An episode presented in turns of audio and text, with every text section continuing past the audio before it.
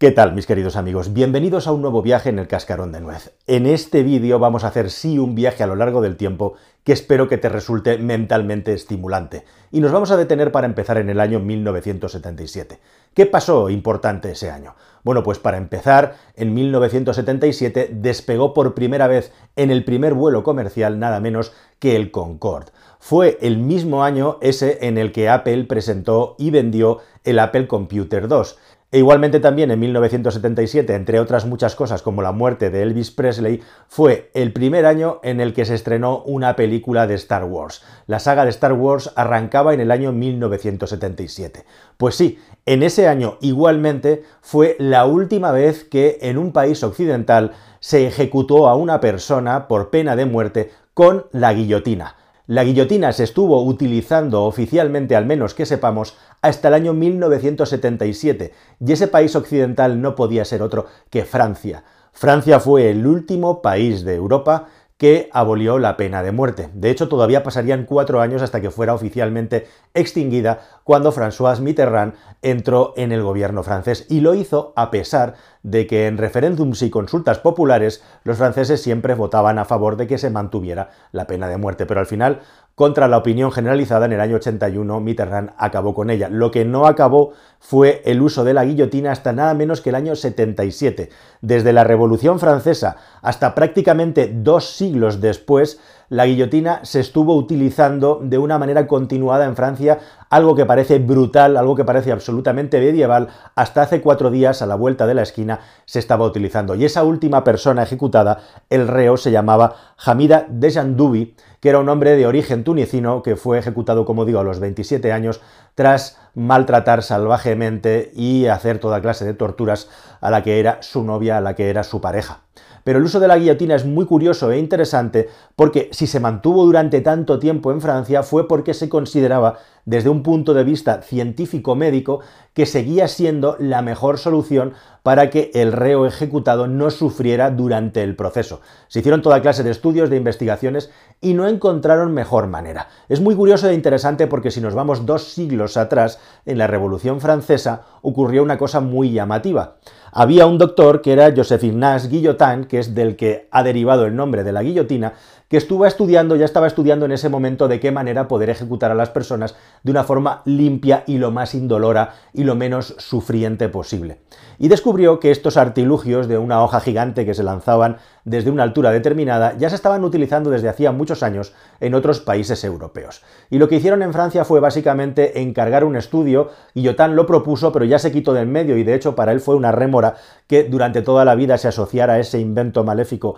a su persona, para ver de qué manera se podía mejorar, porque hasta entonces lo que se hacía, cortándole la cabeza, era la gente era utilizar un hacha o utilizar una espada, y a veces se fallaba y no se hacía la primera. Así que Guillotin no solamente propuso esto, sino que con unos técnicos y con unos médicos eh, propusieron igualmente una evolución en la que la hoja estaba cortada de manera oblicua para garantizar que el producto hiciera su trabajo de una manera correcta. Pero el uso de la guillotina lo que quería buscar, lo que quería era democratizar la pena de muerte, porque hasta entonces lo que se hacía era que a las personas nobles, a las personas más ricas, se les permitía morir de una manera más digna, esto es, pues de la manera más indolora posible, cortándoles la cabeza, mientras que a las personas de clases más bajas se les hacía en toda clase de zorrerías, se les hacía en toda clase de torturas hasta acabar muertos, hasta acabar fallecidos ahí en la plaza pública delante de todo el mundo. Bueno, y si esto te parece llamativo, unos cuantos años más allá, en el año 2006, murió una tortuga, la tortuga Harriet. Murió en Australia, previamente había estado en Inglaterra.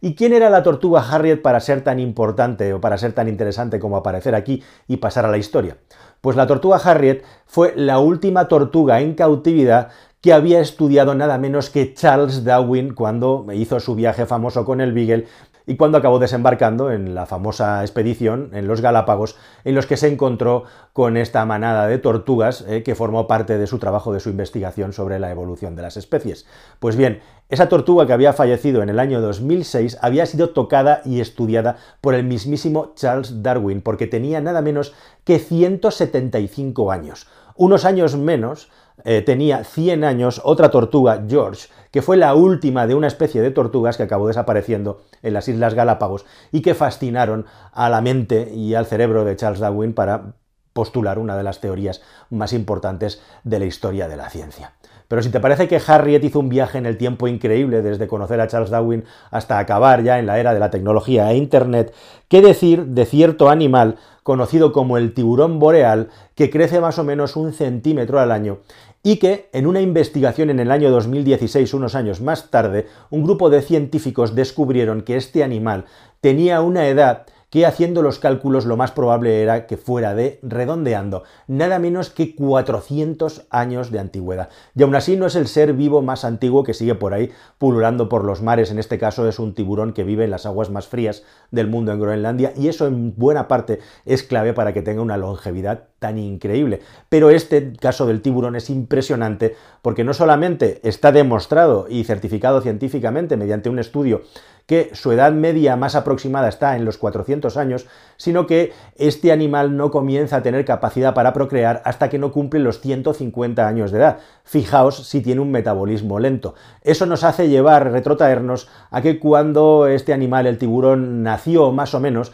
fue en una época a principios del siglo XVII en la que murieron, estaban muriendo tanto Miguel de Cervantes como William Shakespeare, que murieron en el año 1616. Cervantes y Shakespeare, que han pasado a la historia por haber sido coetáneos y también por haber muerto el mismo día, aunque hay las teorías más afinadas que dicen que eso no fue exactamente así, que Cervantes murió un poquito antes, un poquito después y que había un error en su carta de defunción. En cualquier caso, este tiburón comenzaba su andadura, su vida justo cuando morían estos dos genios de la literatura que han tenido una suerte muy dispar como han sido tratados a lo largo del tiempo físicamente, puesto que Shakespeare tiene un pueblo dedicado, su pueblo completamente a él, mientras que Miguel de Cervantes sigue estando enterrado en algún eh, sitio de la iglesia de los Trinitarios, de las Trinitarias, en este caso en pleno centro de Madrid. Se han hecho varios intentos para encontrar su figura, pero no ha sido posible una iglesia que ha estado viviendo sin pena ni gloria, amenazada por ser derrumbada montones y montones de veces y que siempre en el último minuto, a pesar de la pobreza de estas monjitas que viven ahí, no tienen ni para acabar con las goteras del convento, se ha salvado en el último minuto porque supuestamente Cervantes sigue enterrado ahí. Y ahí sigue, sin que nadie se entere, sin que nadie lo sepa prácticamente, muy poca gente lo sabe y sin que Cervantes se ha encontrado. Bueno, y hablando de personajes coetáneos y personajes coincidentes, si tienes en mente a la reina Isabel de Inglaterra, seguramente pensarás en esta señora mayor que parece como algo así como una supermujer porque eh, aguanta y aguanta, aguanta estoicamente el paso de los años sin que parece que pasen por ella. Bueno, pues una cosa muy interesante y muy curiosa es que la reina Isabel de Inglaterra y Marilyn Monroe nacieron exactamente en el mismo año en el año 1926. Sin embargo, precisamente porque Marilyn Monroe murió joven, cuando todavía le quedaban muchos años de vida, y todo lo que nos ha quedado de ella son imágenes en esa época de juventud, uno no puede imaginar, no podría imaginar cómo sería Marilyn Monroe hoy en día. Pero tienes que saber que efectivamente con más de 90 años, la reina Isabel y Marilyn Monroe serían dos venerables ancianas que estarían completamente arrugadas y que son, como digo, contemporáneas una de otra, son quintas, son del mismo año. Y de hecho, hubo un encuentro en el año 1956, cuando ambas tenían 30 años, en el que se saludaron y quedó esa instantánea inmortalizada en ese momento en concreto en el que se congeló el tiempo. Es como si dos universos se hubieran cruzado y Marilyn Monroe y la reina Isabel se dieron la mano, como digo, cuando tenían exactamente 30 años de edad las dos. Bueno, y hablando de animales y hablando de coincidencias, es impresionante saber la cantidad de animales que nos parecen prehistóricos o que son fantasiosos porque no hemos podido convivir con ellos, pero que estaban aquí, entre comillas, hace cuatro días. De hecho, se considera que la primera de las pirámides, la más antigua que existe, que es la de Djoser, se construyó aproximadamente en el año 2600 a.C. Bueno, pues en ese momento en la Tierra todavía había mamuts que ocupaban grandes extensiones de terreno, aunque ya era un animal que estaba en franco peligro de extinción. Y de hecho, no fue hasta el año 1650 que se considera oficialmente extinguido el mamut en las tierras, en las islas que hay justamente frente a las costas rusas que hay cerca de Siberia, que es justamente ahora mismo el lugar en el que se están encontrando montones y montones de vestigios y de restos de mamuts según el deshielo va creciendo. Así que cuando el ser humano estaba construyendo pirámides en el Egipto, por ahí, por el norte y por los grandes bosques del planeta, todavía estaban poblados, todavía estaban morados por mamuts. Bueno, y hablando de animales eh, fascinantes, a mí me parece increíble y fascinante, me, me, produce hasta congoja en el estómago ver estas imágenes de ese lobo marsupial, conocido como el diablo de Tasmania o el demonio de Tasmania, que es esta mezcla entre perro, entre lobo y canguro, que estuvo viviendo durante muchos siglos en Australia y luego Nueva Zelanda, donde quedaron los últimos ejemplares. Y esas fotografías y grabaciones corresponden al último ejemplar vivo de este animal. La filmación y las fotos corresponden al año 1933, un animal que parece sacado de una película de ciencia ficción, que parece sacado de otra época, y que fue filmado como aquel que dice anteayer, hace escasos 90 años. Después de esto ha habido muchos mitos sobre si seguía vivo o no, se declaró oficialmente extinguido en los años 80, pero en el año 36 fue cuando murió el último ejemplar que estaba en cautividad, el último ejemplar que estaba enjaulado además por una negligencia humana en un día en el que hubo un clima extremo y nadie se preocupó del animal. Año 1936, como sabéis, que fue el mismo año exactamente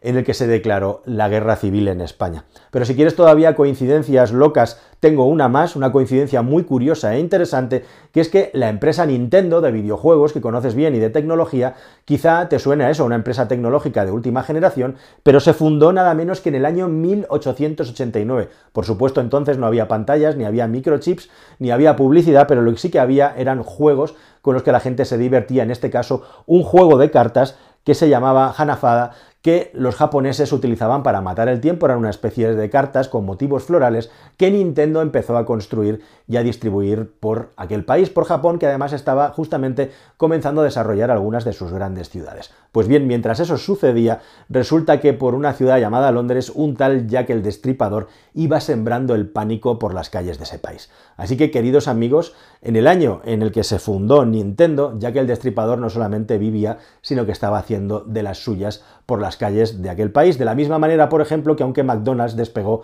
en los años 50, se fundó en el año 1940, justo en unos días en los que al otro lado del charco, en Alemania, el campo de concentración de Auschwitz estaba comenzando a recibir a los primeros presos que acabarían de una manera tan trágica como luego supimos. Así que ya los veis, queridos amigos, la historia, aunque nos parece lineal, es increíblemente elástica y hay montones de momentos en la historia en los que han convivido cosas que nos hacen estallar la cabeza o que realmente nos hacen replantear la forma que tenemos de medir y de pensar el tiempo. Tiempo que, por cierto, aprovecho para deciros que no existe. Hasta el siguiente vídeo en el cascarón de nuez, queridos amigos. Adiós.